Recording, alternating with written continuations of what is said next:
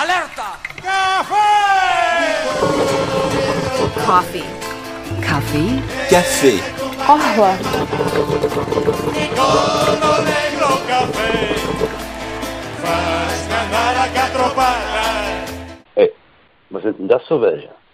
Mach mal lauter. Scheiße, jetzt habe ich die Karotten schon im Radio. Ja, und damit willkommen zum Café Alerta Nummer 28, dem Magazin für linke Politik, Musik und Kultur.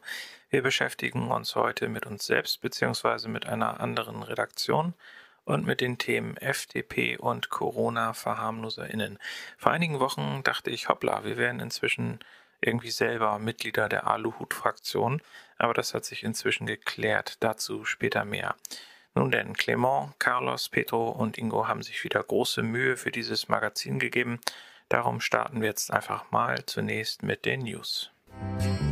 I read the news today, oh boy. Der Rundfunk bringt Nachrichten. Gut hinhören. Neuigkeiten von der Zinti-Union. Neuester Kooperationspartner der Zinti-Union Schleswig-Holstein ist die örtliche Stadtbücherei Neumünster. Kelly Laubinger und ihr Team haben sich das Angebot an Büchern angeschaut und bemerkt, dass sehr wenige Bücher über die Geschichte von Sinti und Roma und Antiziganismus vorhanden sind. Dies wollen die Aktivistinnen ändern. Deshalb spendet die Sinti-Union Schleswig-Holstein der örtlichen Bücherei zukünftig Bücher über ihre Geschichte und Antiziganismus. Man einigte sich mit der Stadtbücherei darauf, dass zukünftig jedes Buch, das das Wort Z beinhaltet, nach Aufschlagen des Buches einen Hinweis in DIN A5 Größe erhält. Dasselbe gilt auch für alle anderen Medien. Dieser Hinweis klärt über die rassistische Fremdbezeichnung auf und zeigt gleichzeitig auf, die Ethnie korrekt benennen zu wollen, Sinti und Roma. Eine zusätzliche Vereinbarung war, sollten Bücher auffallen, die antiziganistische Klischees reproduzieren, spricht die Sinti-Union die Bücherei an und sie ziehen diese Bücher dann aus ihrem Angebot. Die Zinti-Union verspricht, jedes vorhandene Buch einzeln auf antiziganistische Klischees zu überprüfen. Am 2. August jedes Jahres ist der Europäische Holocaust-Gedenktag für alle deportierten Sinti und Roma. Es wird zukünftig an diesem Tag jährlich eine Ausstellung mit Büchern und von der Sinti-Union bereitgestellten Informationen zur Geschichte der Sinti und Roma direkt vorne am Eingang geben. Die Sinti-Union hofft, dass dadurch möglichst viele Menschen erreicht werden, die sich mit der Geschichte der Sinti und Roma auseinandersetzen möchten.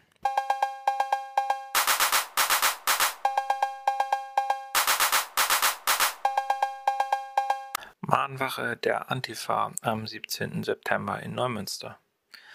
Am 17. September 1991, vor genau 30 Jahren, ermordeten zwei Männer im Rengspark in Neumünster einen Obdachlosen. Das Tatmotiv war Sozialdarwinismus, ein Kernaspekt rechtsextremer Ideologien. Der Haupttäter hieß Manfred Thiele, er war damals 30 Jahre alt und saß seit 1987 fast ununterbrochen in Haft und zur Tatzeit, zehn Tage vor dem Ende seiner Haftstrafe, bekam er Hafturlaub. Er und der Mittäter Volkert M. aus Renzwürn, der war damals 31 Jahre alt, betraten in der Nacht auf den 17. September den Rengspark und suchten das Nachtlager von zwei Obdachlosen auf. Sie begannen auf die Obdachlosen einzuschlagen und sie zu treten. Bei seiner Festnahme waren die Socken und Stiefel von Thiele blutgetränkt. Dem 52-jährigen Obdachlosen Uwe Dinon Fahnel wird durch die Tritte der Schädel gebrochen und er verliert trotz Bemühungen in der Kieler Neurochirurgie ein Auge. Sein 54-jähriger Freund, der Name ist nicht bekannt, stirbt durch die Tritte der Neonazis. Der Holsteinische Kurier berichtete in den Ausgaben von 1991 und 92 über diese Tat. Manfred Thiele wurde wegen Mordes verurteilt und verbringt 15 Jahre im Gefängnis. Irgendwann bricht er aus der Haft aus, auch das ist in der Presse kolportiert worden. 2011 schlägt Thiele erneut zu und attackiert einen Geflüchteten in Lübeck. Darüber berichtete die Antifa in Lübeck. Warum erzählen wir das? Weil heutzutage die Motive weitgehend ignoriert werden. Thiele hat aus persönlichem Hass auf Obdachlose gehandelt und äh, diese Tat ist immer noch nicht in die Liste der Opfer von Rechtsextremen einsortiert worden.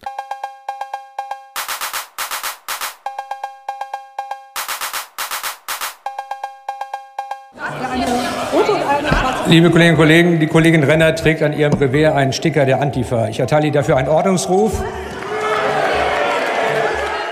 Der Kommunismus in seiner menschenausgrenzenden, bevorteilenden, nach Klassen unterscheidenden Theorie und in seiner gewalttätigen, freiheitsberaubenden und tödlichen Praxis 1994 plakatierte die CDU im Bundestagswahlkampf großflächig gegen die roten Socken, womit sie das Motiv des Antikommunismus mal wieder aus der Mottenschublade holten, um Parteipolitik zu machen und von eigenen Fehlern abzulenken da im jetzigen Bundestagswahlkampf eine R2G-Koalition, also eine Regierungszusammenarbeit von SPD, Grünen und Linken, zumindest vorstellbar ist, werden die kalter Kriegsdenkschemata wieder hervorgeholt. Wie wenig realistisch diese Schreckensszenarien angesichts der sozialdemokratischen Realpolitik von Bodo Ramelow, der in Thüringen erster Ministerpräsident der Linken wurde, oder der linken Regierungsbeteiligung in Brandenburg und Berlin wirklich sind, wollen wir an dieser Stelle aus Zeitgründen nicht genauer analysieren. Spannender erscheint es uns zu fragen, wer sich dieser Strategie bedient, was das mit der Hufeisentheorie zu tun hat und wie antidemokratisch die Mitte ist.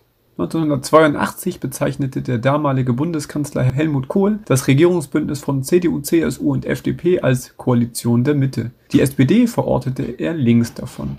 Im Wahlkampf 1998 prägte SPD-Kanzlerkandidat Gerhard Schröder in Anlehnung an Tony Blair und Bill Clinton dann den Ausdruck der neuen Mitte, positionierte die SPD also neben CDU, CSU und FDP in der Mitte der Parteienlandschaft. Die Grünen, die Piraten und die PDS bzw. die heutige Linkspartei würden dementsprechend links der Mitte anzusiedeln sein, die NPD und die später gegründete AfD rechts der Mitte.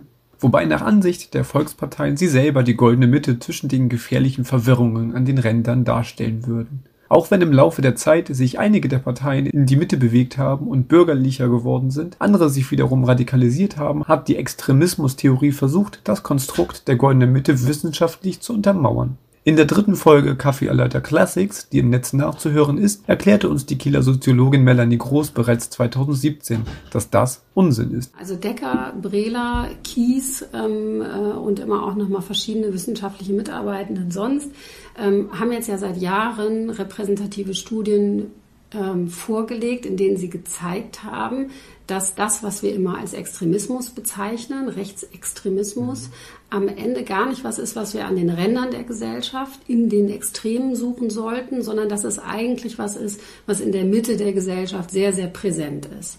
Die haben so einen klassischen Fragebogen, mit dem sie arbeiten, ähm, mit 18 Fragen, wo sehr eindeutige Fragen gestellt werden, sowas wie ähm, Deutschland braucht endlich wieder einen starken Führer oder ähm, äh, Deutschland sollte, ich habe es jetzt nicht ganz wörtlich, aber Deutschland sollte endlich wieder zu der äh, Größe gelangen international, die Deutschland zugesteht, zustehen würde.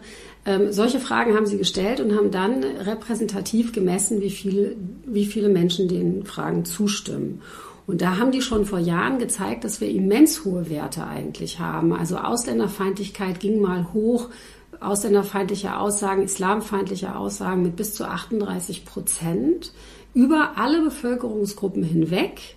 Auch äh, die Kategorie Bildung war keine, die das wirklich ausgehebelt hat. Die konnte das ein ganz bisschen dämpfen, aber überhaupt nicht in dem Maße, was manchmal so im, im Alltagswissen, wo wir immer so denken, mehr Bildung würde helfen, was so auch nicht stimmt. Das haben sie gezeigt und haben ihm gezeigt, dass das relativ unabhängig davon ist, äh, wie die Leute politisch wählen, weil ähm, wir haben die Leute, die solchen Aussagen zustimmen, in allen Parteien, bei den Grünen, bei der CDU, bei der SPD auch, mit relativ hohen Werten sogar, äh, bei den Linken äh, und so weiter.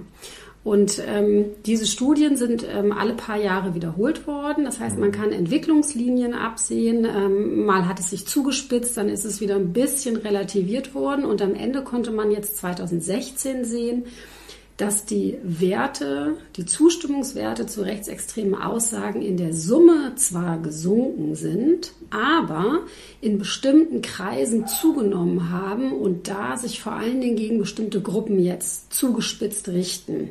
Also Islamfeindlichkeit, ähm, Feindlichkeit gegen Sinti und Roma und ähm, Feindlichkeit gegen Asylbewerber. Das sind vor allen Dingen die drei Gruppen, die besonders scharf jetzt angegriffen werden. Da gab es zum Teil Zustimmungen über 50 Prozent der Befragten. Wir wollen heute konkret das Verhältnis der Freien Demokratischen Partei, kurz FDP, zur Freiheit und zur Demokratie untersuchen. Bei den Koalitionsverhandlungen nach der letzten Bundestagswahl, bei denen ja sowohl Grüne als auch FDP an den Sondierungsgesprächen beteiligt waren und die dann ja auch mit dem Ausspruch von Christian Lindner, er wolle lieber nicht regieren als falsch regieren führten, zeichnete sich ein Rechtsruck der FDP ab. Annalena Baerbock, die damals als brandenburgische Bundestagsabgeordnete als Vertreterin der Grünen an den Gesprächen teilgenommen hatte, führte das Scheitern der Gespräche unter anderem darauf zurück, dass die FDP die CSU rechts außen zu überholen versucht habe. Immer wieder wurden gezielte Tabubrüche, insbesondere zum Thema Migration, geäußert. Eine Strategie, der sich eigentlich vor allem die AfD erfolgreich bediente, um die Menge des Sagbaren zu verschieben. 2018 tätigte Christian Lindner unter anderem diese umstrittene Aussage. Man kann beim Bäcker in der Schlange nicht unterscheiden, wenn einer mit gebrochenem Deutsch ein Brötchen bestellt ob das der hochqualifizierte Entwickler künstlicher Intelligenz aus Indien ist oder eigentlich ein sich bei uns illegal aufhaltender, höchstens geduldeter Ausländer. Der Reutlinger Generalanzeiger schrieb dazu, einen gewollten Riesenschnitzer leistet er sich mit der Ausländeräußerung. Die FDP ist inzwischen ziemlich weit nach rechts gerückt. Von liberaler Rücksicht auf die Würde des Menschen kann da keine Rede sein. Das war zutiefst populistisch. Die FDP-Wählerinnen und Wähler danken es ihm aber. Bei der Diskussion um die Evakuierung des Geflüchtetenlager Morias im Jahre 2020 sprachen sich vor allem AfD und FDP-Anhängerinnen und Anhänger dagegen aus.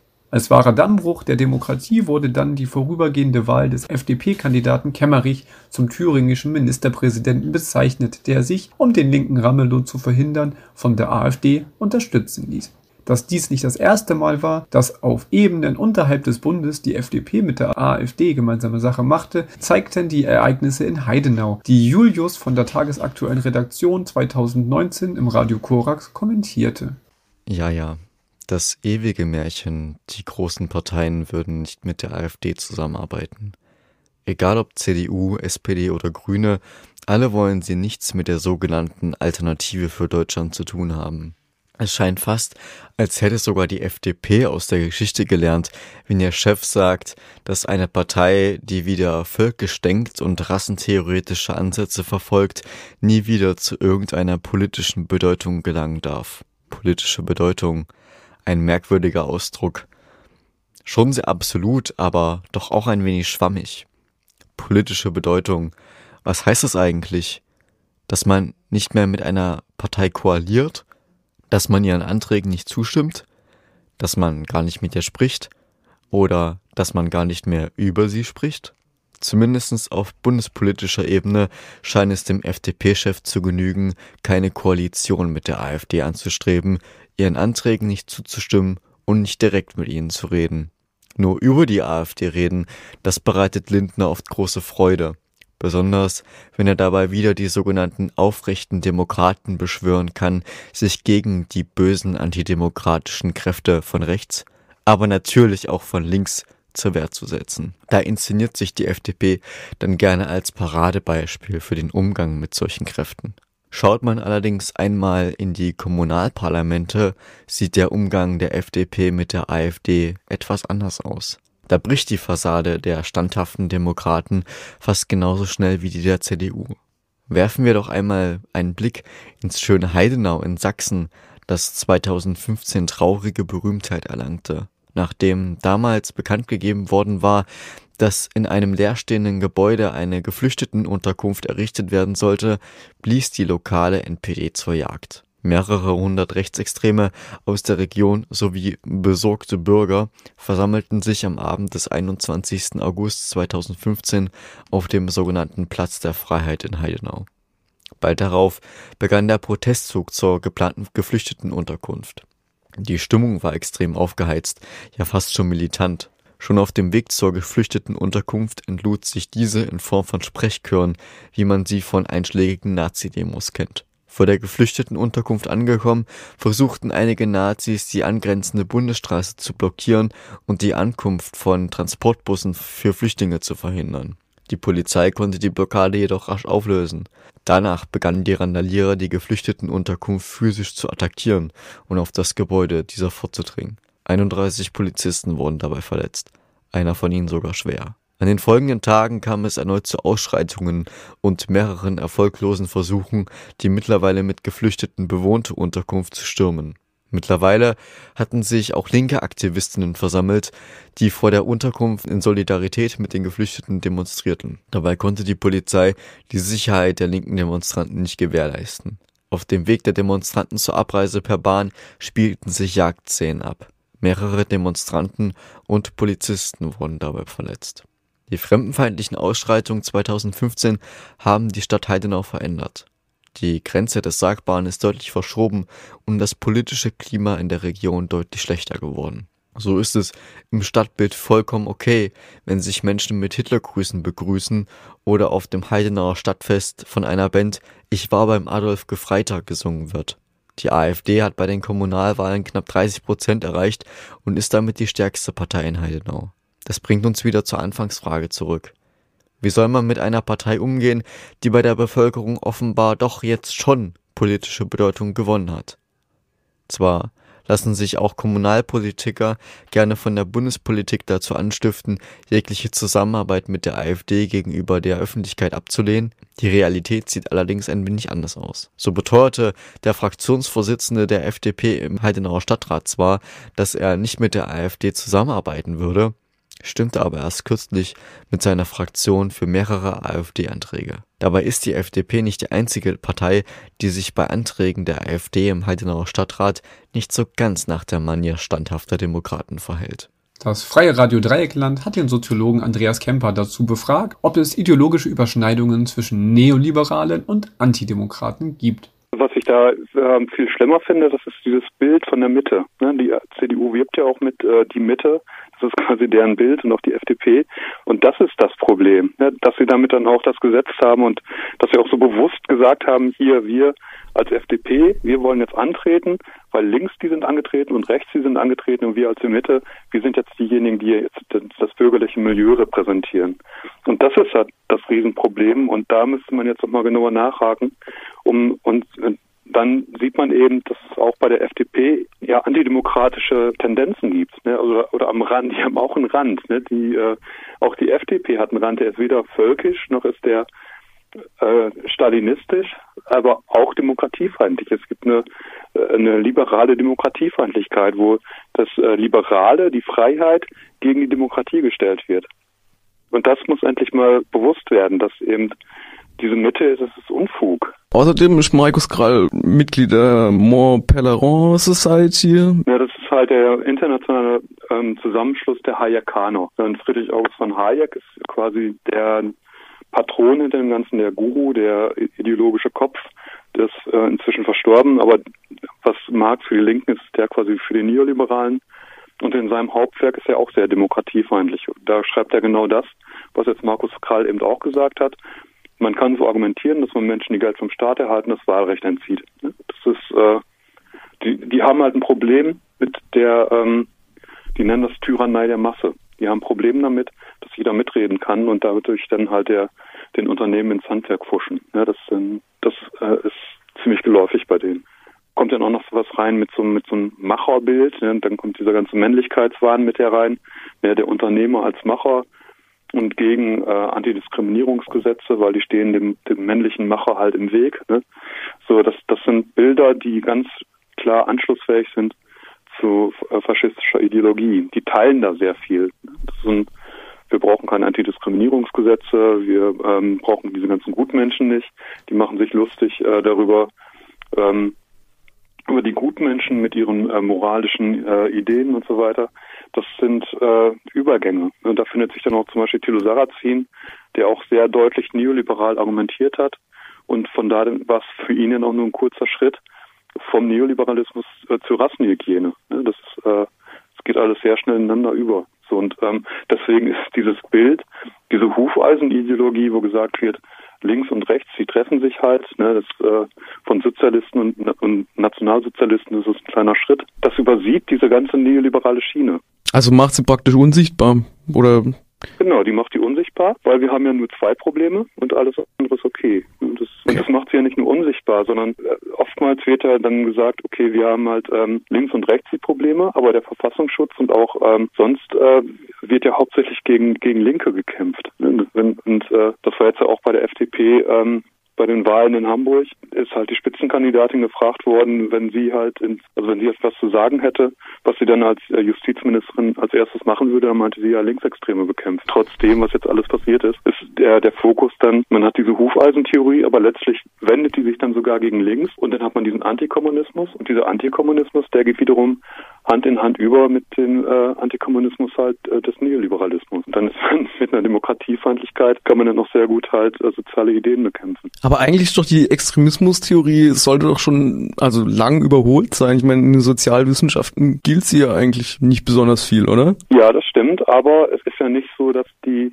Forscher und Forscherinnen das Sagen haben, sondern wenn man sich jetzt genauer anguckt, wir, äh, unter welchem Label publiziere ich jetzt ein Buch, ne? Und ich will das Buch halt gut verkaufen. Dann, äh, wenn ich dann halt was über Faschismus schreibe, zumindest war es so noch vor einem Jahr so, inzwischen hat sich da sehr viel geändert, aber wenn ich vor, einem Jahr hätte, hätte was schreiben wollen, zu den faschistischen Entwicklungen, dann hätte sich, hätten sich wahrscheinlich Verlage dagegen gewandt, äh, zu sagen, schreibt es unter dem, unter der Rubrik Faschismus, sondern Sachrechtsextremismus. Oder wenn man Fördergelder haben will, ne, da muss man immer Rechtsextremismus sagen. Wenn man Faschismus sagt, ähm, gilt das als unwissenschaftlich, weil dieser also weil halt diese Verlage und, und dieses akademische Milieu, also nicht die Forscherin selber, aber dieses akademische Milieu, da eben Faschismus als unwissenschaftlich ansieht und voll auf diese Rechtsextremismus-Theorie abfährt. Die ja aber jetzt auch keine Wissenschaftlichkeit für sich beanspruchen können. Denke ich auch. Also ich finde Rechtsextremismus-Theorien äh, sehr problematisch, weil die eben genau mit diesem Bild arbeiten und bestimmte Formen äh, von Demokratiefeindlichkeit einfach ausblenden. Also das finde ich halt wichtig, äh, dass wir wegkommen von diesem blöden Bild links, rechts, Mitte, in der Mitte ist man okay und dann links ist man blöd und rechts ist man blöd. Und es wird überhaupt nicht gesehen, dass es noch viel mehr Demokratiefeinde gibt. Und äh, dass diese Demokratiefeindlichkeit ähm, dieser Mitte, ja, das ist dann noch die Werteunion und so weiter, dass die dann halt auch sehr gut passt zur ähm, Demokratiefeindlichkeit der Faschisten. Ne? Die AfD ist ja entstanden als neoliberale demokratiefeindliche Partei. Da waren die, die Faschisten hatten am Anfang gar nichts zu sagen. Aber die sind halt mit reingekommen wegen äh, der Demokratiefeindlichkeit, die die angesprochen hat, von den Neoliberalen. Als ein historisches Beispiel, dass Neoliberalismus und Demokratie keineswegs einhergehen müssen, kann die faschistische Militärdiktatur, die es in Chile ab 1973 gab, angesehen werden. In diesem südamerikanischen Land wurde von Milton Friedman und den sogenannten Chicago Boys unter der Militärdiktatur von Augusto Pinochet erstmals ein radikales Wirtschaftsmodell erprobt, das später weltweit den Siegeszug antreten sollte, der Neoliberalismus. Die von Friedman vorgesehene Beseitigung von Investitionshemmnissen für Unternehmen, die in Form von Umweltstandards oder Gewerkschaften zuvor unter dem sozialistischen Präsidenten Salvador Allende bestanden hatten, konnten unter dem Faschisten Pinochet, der keine Rücksicht auf die Menschenrechte nahm, problemlos daraus erfolgen. Die persönlichen und politischen Freiheiten wurden für die unternehmerischen Freiheiten geopfert. Der FDP in Schleswig-Holstein bescheinigte selbst die zum Springer Verlag gehörende Welt einen populistischen Charakter. Wissenschaftsjournalist Ranga Yogeshwar bestätigte das, ging aber ins Detail. Über Kubikis Äußerungen zum Corona-Lockdown sagte er, Kubicki orientiere sich an Umfragewerten und Beliebtheitsskalen, statt den Menschen Orientierungshilfen zu geben. Der FDP-Politiker sei in der Lage, der Bevölkerung die Notwendigkeit eines unbequemen Lockdowns zu vermitteln, tue es aber nicht, sondern redet dem Volk, also dem Populus, nach dem Mund. Auf Twitter erntete Kubicki einen Shitstorm für seine Aussage, Merkels Entschluss sei eine reine Verzweiflungstat gewesen. Neben diversen Beschimpfungen kommentierte ein User analytisch, man verwechselt Freiheit mit Willkür, denn Freiheit endet irgendwann zum Schutz anderer oder für sich selbst. Willkür dagegen tut das nicht. Damit rückt sich Kubicki selbst in die Nähe von Verschwörungstheoretikerinnen und Verschwörungstheoretikern. In einer Talkshow bei NTV zum Thema äußerte er, das Publikum bestehe ja nicht aus freien Leuten, die einfach so kommen, sondern seien in der Regel Leute, die bestellt kommen. Ein Hirngespinst, das bisher eher aus Reihen der AfD vorgetragen wurde. Im letzten Rezo-Video zur Klimakrise erhielt die FDP-Politikerin Nicola Beer einen prominenten Platz mit ihrer Leugnung des Klimawandels, der von rechter Seite viel Beifall erhielt. Sie dagegen haben mal getwittert, ähm, angebliches Auftreten von mehr Extremwetterereignissen sei Fake News. Ist Ihnen der Tweet mittlerweile peinlich? Nein, der Tweet ist mir nicht peinlich, sondern ich glaube, das ist gerade ein Bereich, wo wir mal Ideologien beiseite lassen müssen, wo wir wirklich in die Fakten schauen müssen. Zu guter Letzt geht es um die Pressefreiheit, da die FDP Flensburg den Antrag stellte, die Fördermittel der Stadt für das freie Radio Fratz zu streichen. Auslöser für die Hetzkampagne war, dass das freie Radio kritisch über die Räumung des besetzten Bahnhofswalls in Flensburg berichtet hatte, wo gerade die FDP die Interessen des Investors vor die Interessen der zukünftigen Generationen, die auf einer intakten Erde groß werden wollen, stellte. Wir hören rein in den Ausschnitt des Interviews des Radio Dreiecklands mit Chiara und Marie vom Radio Fratz. Äh, und um die FDP war es dann zwischendurch auch wieder ein bisschen ruhiger geworden. Wir hatten uns schon gewundert, ob quasi der äh, das Feedback, was sie bekommen haben zu ihrem ersten Antrag äh, im Zusammenhang mit unserer Berichterstattung, sie vielleicht irgendwie überzeugt hat, dass das nicht die ähm, richtige Herangehensweise ähm, ist, um Kritik an Presse ranzutragen. Aber wir haben vor ein paar Tagen mitbekommen, dass die FDP eine Anfrage gestellt hat an die Stadt Flensburg, in der sie ungefähr alles, was sie denkt, gegen uns verwenden zu können, ähm, zusammengefasst und an die Stadt geschickt hat. Ähm, mit so Punkten, ähm, ja, wer bei uns Sendung macht, ähm, ja, auch warum wir Rechtsextreme aus äh, dem Radio ausschließen würden, aber keine Linksextremen. Generell auch, dass wir ähm, linksextreme Personen bei uns äh, Radio machen lassen würden, also bekannte linksextreme Personen. Also wurden dann auch ähm, einzelne Mitglieder persönlich angegriffen, kritisiert quasi. Ja. Und ähm, was auch noch viel herausgegriffen wurde, war, also ist eigentlich der ganze Komplex um unsere Berichterstattung rund um das Thema Räumung von Bahnhofswald hier in Flensburg. Ja, und wir haben sie eigentlich auch schon mehrfach auf die Medienanstalt Hamburg-Schleswig-Holstein verwiesen, die als äh, staatsferne Kontrollstelle für uns zuständig wären, ähm, dass quasi Kritik an unseren Sendungen gerne dorthin gereicht werden kann, dass sie sich das dann nochmal genau anschauen, dass die Ahnung von dem haben, was wir dürfen und was wir nicht dürfen. Ähm, aber auch das wurde bisher geflissentlich ignoriert. Ähm, also ich glaube, die FDP hat sich da, also was Marie gerade schon gesagt hat, in den Kopf gesetzt, äh, mit uns äh, sich größer zu machen, als sie in dieser Stadt sind. Und ähm, leider gelingt ihnen das auch zum Teil.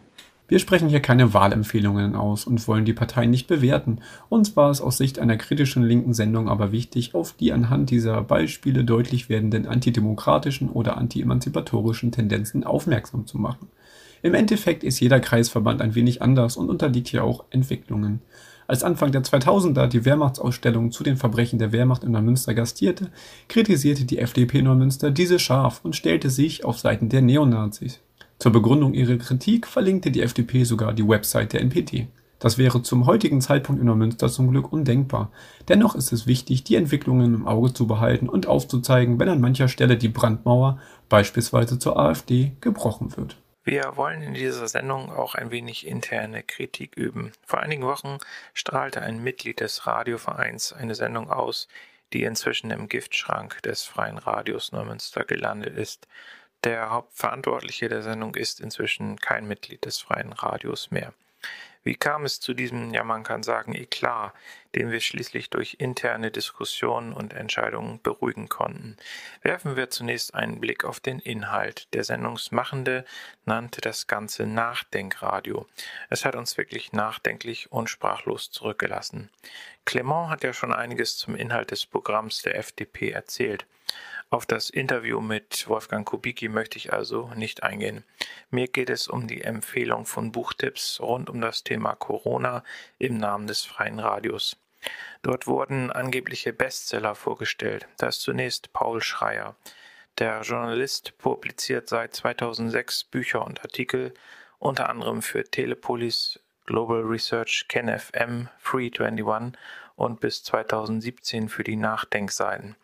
Er ist dem verschwörungstheoretisch rechten Spektrum der Querfront zuzuordnen. Paul Schreier schreibt regelmäßig für den Online-Blog Rubicon.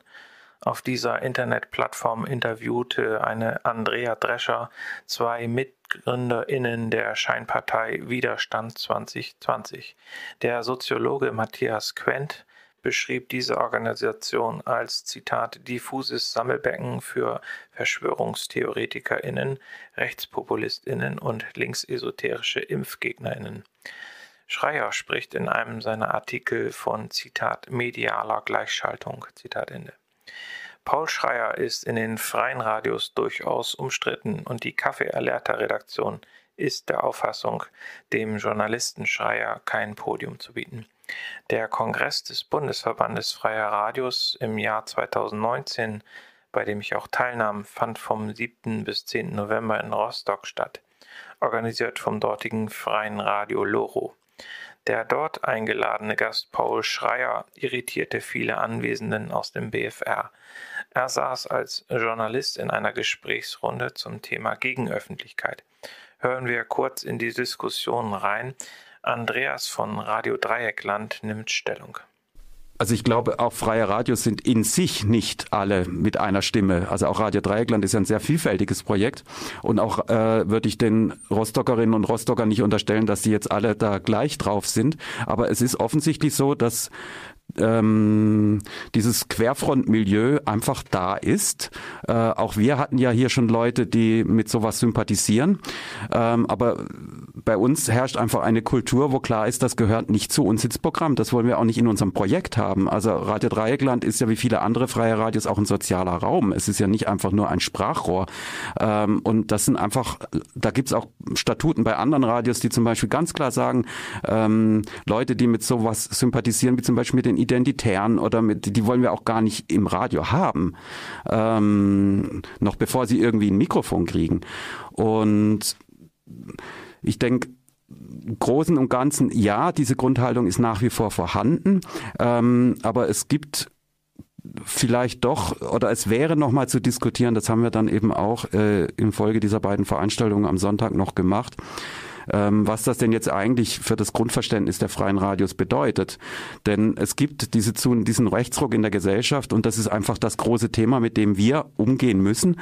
Und es gibt eine ähm, digitale Blase, wo unglaublich viel äh, Hate Speech und unglaublich viel Verschwörungstheorien und äh, stattfindet, wo wir auch so ein bisschen ja daneben stehen und auch einen Umgang mitfinden müssen und da ist es ganz wichtig, eine ganz klare Kante zu zeigen, dass diese Verschwörungstheorien, diese Querfront, dieses Rechtsoffene bei uns nichts zu suchen hat, dass man sich da wirklich auch eine, dass man da eine Kultur schafft, dass das auch klar ist äh, und dass man so auch nach auch in die linke, ins linke Milieu oder in die Linken halt rein rein äh, wirkt und weil es ist ja, es gibt es diese Rechtsoffenheit eben. Und ich denke, es gibt so ein komisches Verständnis von freiem Radio, oder es hat sich so ein bisschen herausgebildet, man kann ja mit allen reden. Also so ein falsches Verständnis von dem, was früher vielleicht mal so die Idee von einem offenen Mikrofon war. Ähm, und ein Verlust von einer journalistischen Sorgfalt.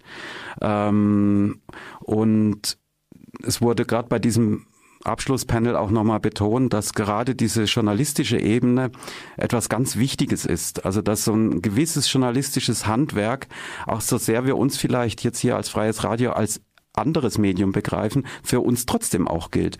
Und ähm, es eben nicht sein kann, dass ich mich jetzt mit Leuten die ja die AfD wählen mal einfach so zusammensetze und dann ein einen Dialog führe. Also äh, da gibt es einfach nochmal journalistische Standards und auch die Frage, was will ich eigentlich überhaupt? Also ja, für was mache ich ein Medium, für was mache ich ein Radio?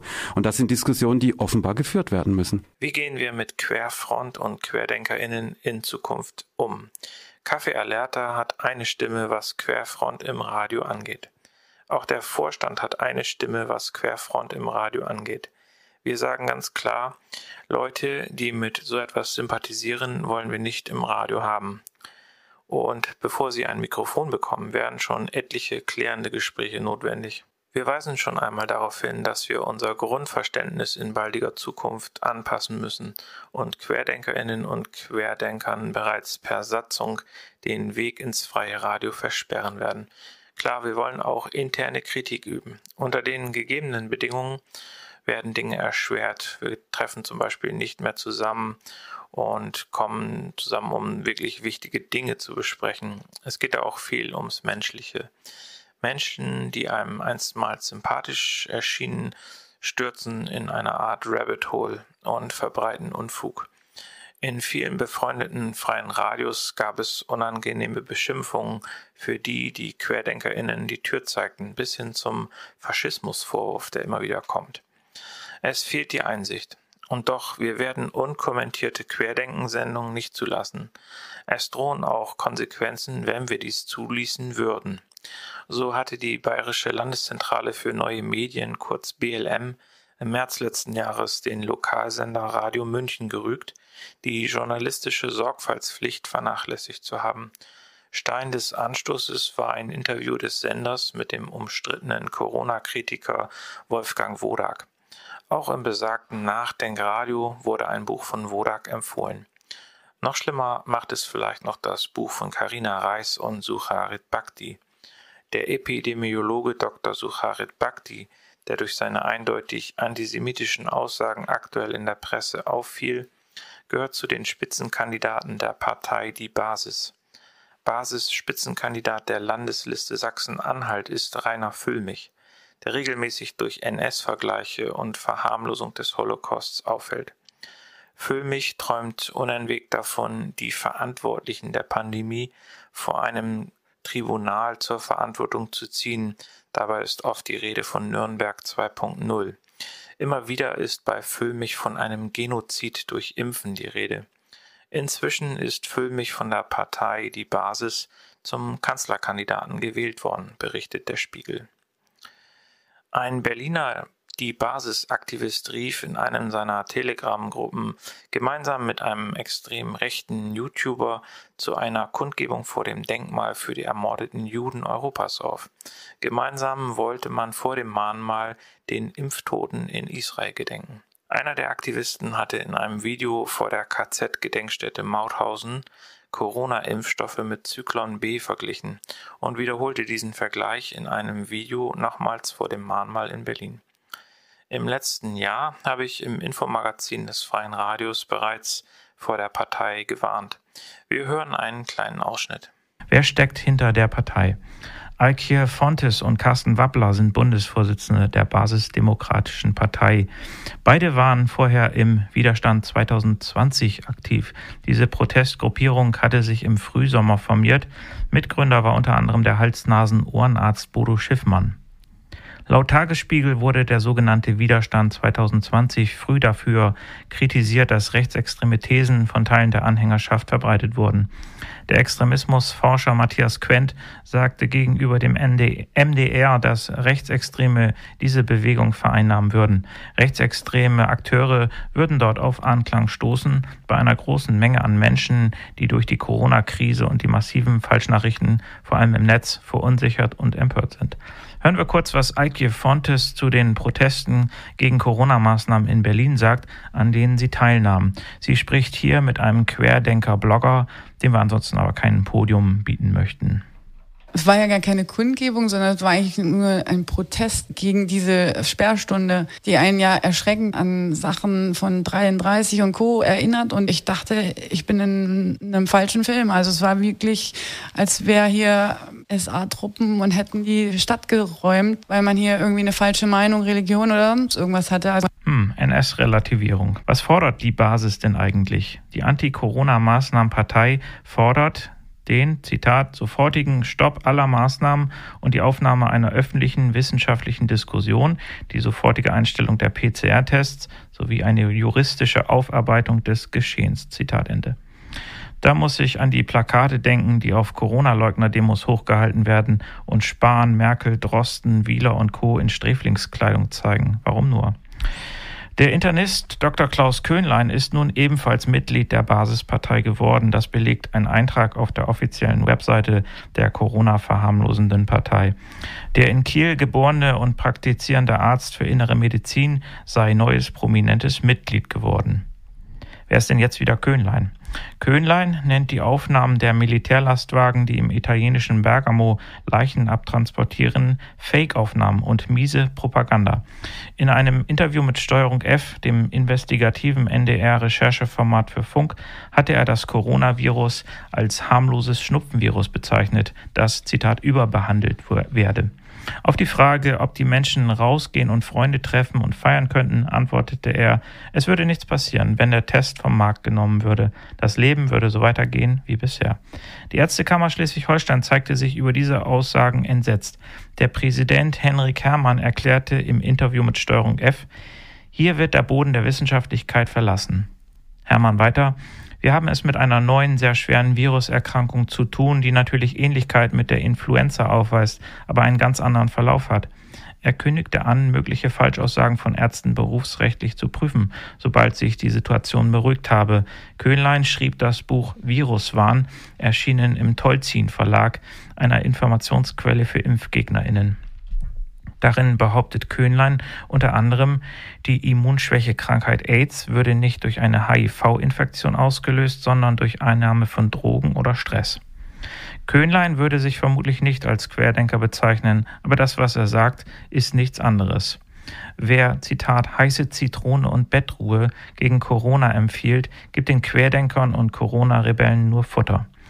Wie dpa heute meldete, wird die Querdenkenbewegung erstmals ein Fall für den Verfassungsschutz und zwar in Baden-Württemberg, dort wo alles seinen Anfang nahm. Es legen, Zitat, hinreichend gewichtige Anhaltspunkte für eine extremistische Bestrebung vor, Zitat Ende. Das teilten Innenminister Thomas Strobel und Verfassungsschutzpräsidentin Beate Bube gestern in Stuttgart mit. Querdenken richtet sich gegen die freiheitliche Grundordnung, sagte Strobel. Mehrere maßgebliche Akteure der Querdenkenbewegung ordnet das Landesamt dem Milieu der Reichsbürger und Selbstverwalter zu, hieß es. Der Gründer von Querdenken 711, Michael Ballweg, zeigte sich empört. Es seien nur allgemeine, völlig substanzlose Gerüchte und Anschuldigungen vorgebracht worden, sagte er.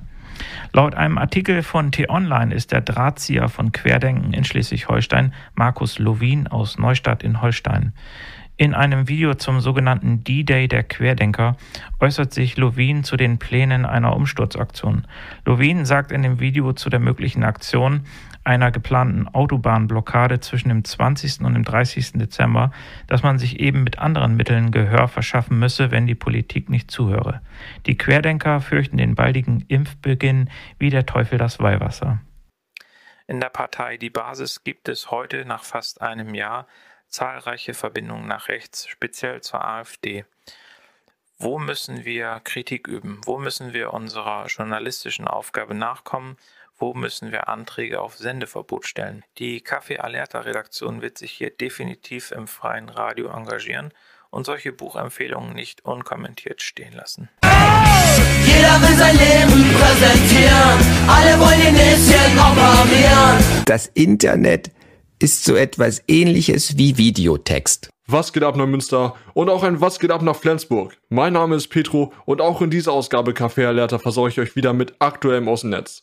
Also was hat das Netz seit der letzten Ausgabe so politisch bewegt? Doch bevor wir jetzt in die brandaktuellen News starten, muss ich nochmal über etwas berichten, was schon etwas länger her ist. Und zwar kam es nun endlich zu einem Urteil im Derek Chauvin-Prozess. Nochmal als kleiner Reminder, Derek Chauvin ist der nun ehemalige Polizist, der im Mai 2020 George Floyd ermordet hat. Richter Peter Cahill hat ihn im Juni letztlich zu 22,5 Jahren Haft verurteilt was immer noch weit entfernt von den 40 Jahren Höchststrafe ist und auch nicht die geforderten 30 Jahre Haft der Staatsanwaltschaft erfüllt hat. Aber 22,5 Jahre sind immer noch ein Erfolg, da Derek Chauvin vorher nicht vorbestraft war und somit auch mit 12,5 Jahren davon kommen hätte können. Hätte man vorher nicht die vier taterschwerenden Umstände festgestellt, dass Derek Chauvin seine Machtstellung als Polizist ausgenutzt hat, keine erste Hilfe geleistet hat, Floyd in Anwesenheit von Kindern besonders grausam behandelt hat und das alles auch noch zusammen mit einer Gruppe an Polizisten. Somit war klar, dass hier auf jeden Fall ein härteres Urteil gefällt werden muss, was zum Glück auch getan wurde. Als nächstes würde ich gerne mit euch über die neuen Rezo Politik-Zerstörungsvideos reden. Rezo hat sich mal wieder vor die Kamera gestellt und ein weiteres Mal PolitikerInnen sachlich und mit belegten Fakten zerstört. Dieses Mal tatsächlich auf mehrere Teile und Themen aufgeteilt. In seinem ersten Video ging es um die Inkompetenz bestimmter PolitikerInnen vor allem wurde hier Armin Laschet für seine grenzenlose Inkompetenz bloßgestellt. Und in seinem zweiten Video hat er sich dann nochmal in aller Ruhe mit der Klimakrise auseinandergesetzt. In diesem Video stellt er unter anderem fest, dass viele PolitikerInnen sich auf der Payroll von RWE befinden, PolitikerInnen Vorwände erfinden, um Leute für den Kohleabbau zu enteignen und ganze Dörfer niederzureißen. Genauso wie sie auch Vorwände erfunden haben, um zum Beispiel den Hambacher Forst abzuroden, beziehungsweise es zumindest versuchen, ihn abzuroden. Insgesamt kann man zu den Videos sagen, dass wenn man das Politikgeschehen im Allgemeinen gut und interessiert verfolgt, sie nicht unbedingt neue Infos liefern, aber als Zusammenfassung der Geschehnisse finde ich, sind sie sehr gut geworden und für die breite Masse auch sehr gut geeignet. Ich denke, Wieso hat hier mal wieder sehr vielen Menschen die Augen öffnen können und viele PolitikerInnen in unangenehme Situationen gebracht, aus denen sie sich auch nicht anders rauszureden wissen, als Wieso wegen seiner blauen Haare oder seiner Sprachweise zu diskreditieren, da sich seine Aussagen nicht widerlegen lassen. Also mal wieder ein absolutes Trauerspiel auf Seiten der PolitikerInnen. Und Rezo ist auch noch nicht am Ende. Das dritte und finale Politikzerstörungsvideo soll schon sehr bald erscheinen. Als nächstes müssen wir unbedingt über die Räumung des Hambacher Forst von 2018 reden. Nicht nur ist dabei der Journalist Steffen Main ums Leben gekommen, jetzt, knapp drei Jahre später, wurde diese Räumung vom Verwaltungsgericht Köln für rechtswidrig erklärt. Man hatte den Wald 2018 räumen lassen, weil sich die von AktivistInnen errichteten Baumhäuser angeblich nicht mit der Brandschutzverordnung vereinbaren ließen. Also hat die Landesregierung NRW unter Armin Laschet die Polizei dazu aufgefordert, den Wald nach jahrelanger Proteste sofort räumen zu lassen. Das Verwaltungsgericht Köln hat nun aber festgestellt, dass dieser Grund einfach nur vorgeschoben war, um die AktivistInnen loszuwerden. Dieses Urteil wird wohl oder übel keine unmittelbaren Folgen haben. Dennoch hat dieses Urteil eine große Symbolik, wie ich finde. Einer der größten Polizeieinsätze in der Geschichte NRWs war komplett rechtswidrig. Dieses Urteil ist einfach ein Schlag ins Gesicht für Laschets Landesregierung. Dieser möchte das Urteil jetzt natürlich nochmal prüfen lassen, daher wird es sich wohl nochmal etwas mehr hinauszögern, bis das Urteil auch wirklich rechtskräftig ist. Wo wir gerade schon von großen Polizeieinsätzen reden. Vom 7. bis zum 12. September fand in München die internationale Automobilausstellung kurz IAA statt. Natürlich gab es hierzu auch große Gegenproteste und wie immer bei solchen Aktionen entgegnete die Polizei den GegendemonstrantInnen mit massiver und übermäßiger Polizeigewalt. Auch JournalistInnen blieben davon nicht verschont. Es war wieder einmal absolut offensichtlich, dass die Polizei alles in ihrer Macht Stehende tun würde, um die Lobbyinteressen zu beschützen, auch wenn man damit Menschenleben gefährdet. Ich glaube, uns allen ist klar, wie dringend wir eine Verkehrswende brauchen, wenn wir unseren Planeten nicht komplett zugrunde richten wollen. Und das können wir auch nicht länger aufschieben. Wir brauchen jetzt sofort eine Verkehrswende und keine Automobilausstellung. So viel dazu. Als letztes Thema würde ich gerne mit euch über Hashtag Pimmelgate reden. Am 30. Mai 2021 hat Hamburgs Innensenator Andi Grote die Öffnung der Außengastronomie in Hamburg folgendermaßen auf Twitter kommentiert. In der Hashtag Schanze feiert die Ignoranz. Manch einer kann es wohl nicht abwarten, dass wir alle wieder in den Lockdown müssen. Was für eine dämliche Aktion. Danke, Ad Polizei Hamburg, die wieder einmal den Kopf hinhalten, damit die Pandemie nicht aus dem Ruder läuft. Daraufhin kommentierte Barbesitzer Marlon P. auf Twitter, Andi, du bist eins Pimmel. Dieser Tweet sorgte jetzt dafür, dass Marlon P.s Wohnung durchsucht wurde. Um genau zu sein, die Wohnung seiner Ex-Freundin, auf welche er offiziell noch angemeldet ist, aber momentan provisorisch bei Freunden wohnt, bis er eine neue Wohnung gefunden hat. Diese Umstände waren der Polizei auch schon bekannt und trotzdem kam sie am 8. September um 6 Uhr morgens mit sechs BeamtInnen in die Wohnung seiner Ex-Freundin auf der Suche nach dem Gerät, von dem dieser Tweet stammt. Eine Hausdurchsuchung wegen so einer Kleinigkeit erscheint mir und vielen anderen doch sehr überzogen zu sein. Bedeutet das jetzt, wenn ich sagen wir mal Wolfgang Kubicki von der FDP als eins Pimmel bezeichnen würde, Stimmt auch bald ein Polizeikommando in meine Wohnung? Wieso passiert sowas nicht bei all den Mord- und Vergewaltigungsdrohungen im Netz? Oder bei all der Volksverhetzung und anderer Hate-Speech-Angelegenheiten? Wieso wird sowas nur dann ernst genommen, wenn ein Politiker als Pimmel bezeichnet wird und dann sein Ego gekränkt ist? Eine wirklich mehr als nur lächerliche Aktion. Volle Soli an Marlon P. auf jeden Fall. Doch bevor ich jetzt die Sendung beende, möchte ich noch mal kurz sagen, dass in Afghanistan viele, viele Menschen immer noch Hilfe bei ihrer Flucht vor den Taliban brauchen und Deutschland immer noch nicht genug Unterstützung geleistet hat. Mit Menschenleben Wahlkampf zu machen, ist übrigens auch eine sehr abscheuliche Vorgehensweise, lieber Armin Laschet. Die Menschen brauchen jetzt Hilfe und nicht erst nach der Wahl. Jetzt nochmal schnell eine positive Nachricht zum Ende.